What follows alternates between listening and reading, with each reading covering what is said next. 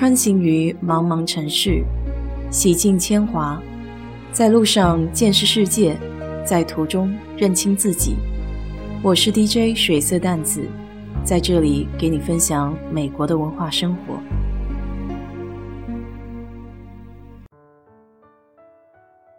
上周六和一年半没见的朋友们小聚了一下，正好上次节目的嘉宾 Cowboy 从加州搬回德州。也算是一起庆祝一下。从奥斯汀开到休斯顿，两三个小时的车程，要比之前加州遥不可及好很多了。晚上六点，我们先去中国城新开的友情客串吃的烧烤。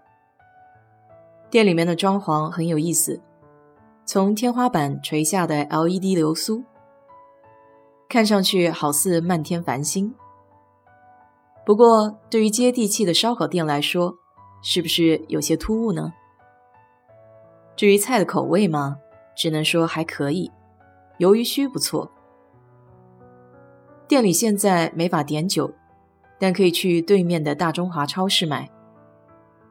朋友去买了一些啤酒，还有一瓶美酒。其他的饮料，像是王老吉什么的，不给外带。虽然是疫情期间。但在周末的中国城完全感觉不到。我们坐下来没有一会儿，店门口就开始排起了长队。每张桌子上都放着一个长方形木质的小盒子，顶上铺着一层锡纸。小盒子长条的侧面有三个椭圆形的孔。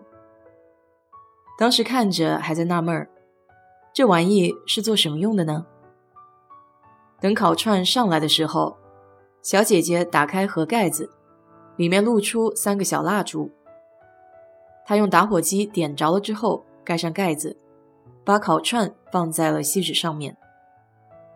原来就是用来保温的。其实后来发现也没有起到什么作用，在我看来，可能更多的是一种装饰而已。这家店原本一直是个马来西亚的餐厅，叫 Mamak。对这家马来西亚店比较有印象，还是因为有一次点了个滑蛋虾仁。一般的粤菜店滑蛋虾仁都是用黄色的炒鸡蛋裹着虾仁，鲜香滑嫩。结果这马来西亚的同名菜可是大出我的所料，它是比较稠的一种根，然后里面有蛋花，还放了一些小虾仁和青豌豆，吃起来居然有股子腥味儿。很像我一直吃不惯的台湾鹅仔煎。由于餐厅在广场的拐角处，占地面积比较大，以前这家店的客流量就不大。很长时间我都在纳闷儿，为什么他可以坚持这么久没关门呢？后来还真给我料准了，在坚守了若干年之后，换了家叫大丰收的接盘。我们几个朋友还去吃过一次，菜系属于东北乱炖的一种，有点类似火锅。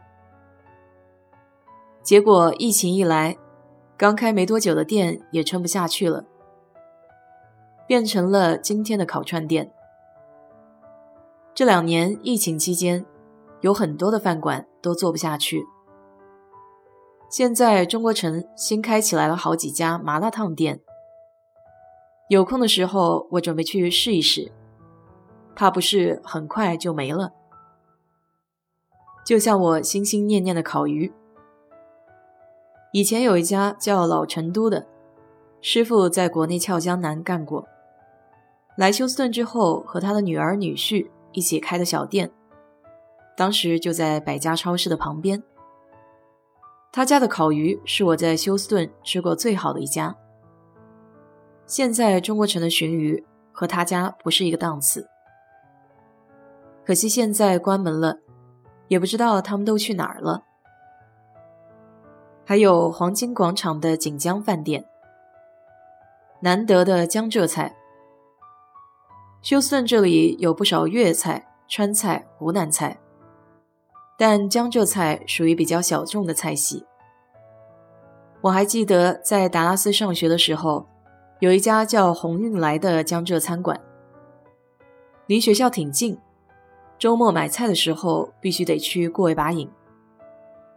最爱点的就是糟溜鱼片、腌笃鲜，还有面筋包塞肉。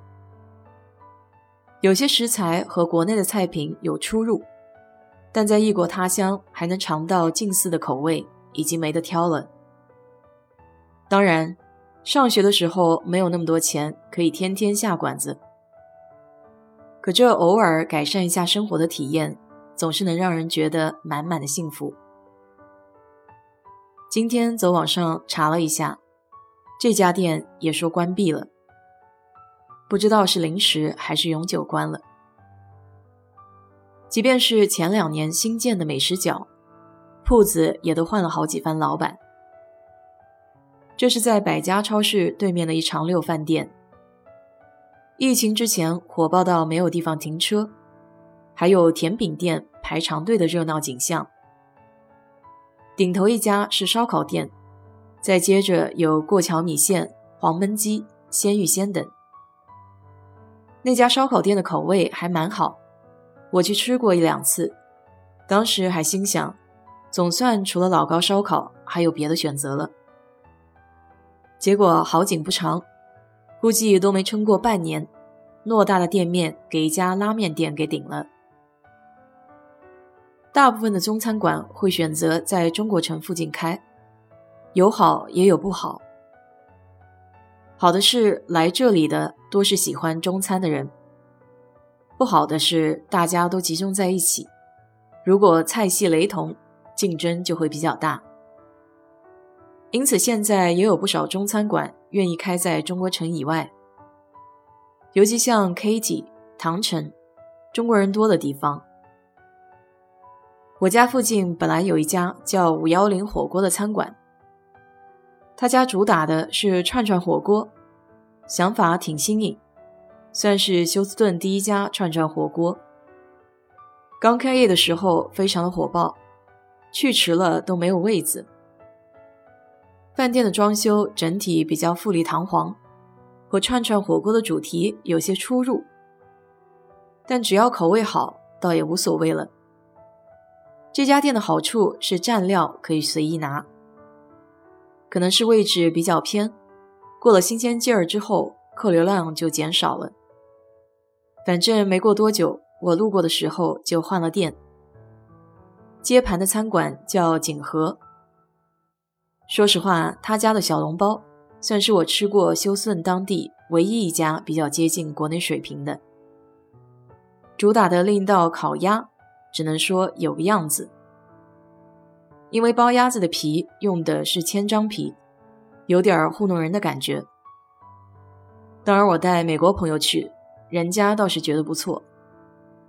回家还自个儿用千张皮复制了京酱肉丝。锦和的关门完全是疫情的结果。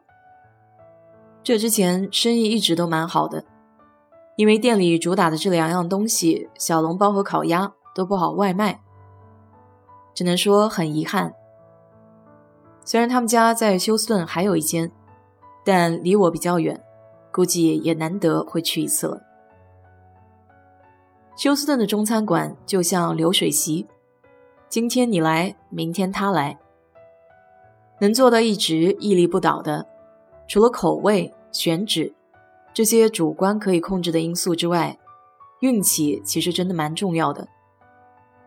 就像这次疫情，谁能料到呢？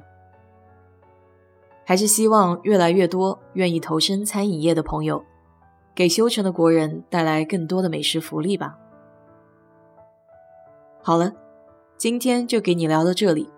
如果你对这期节目感兴趣的话，欢迎在我的评论区留言，谢谢。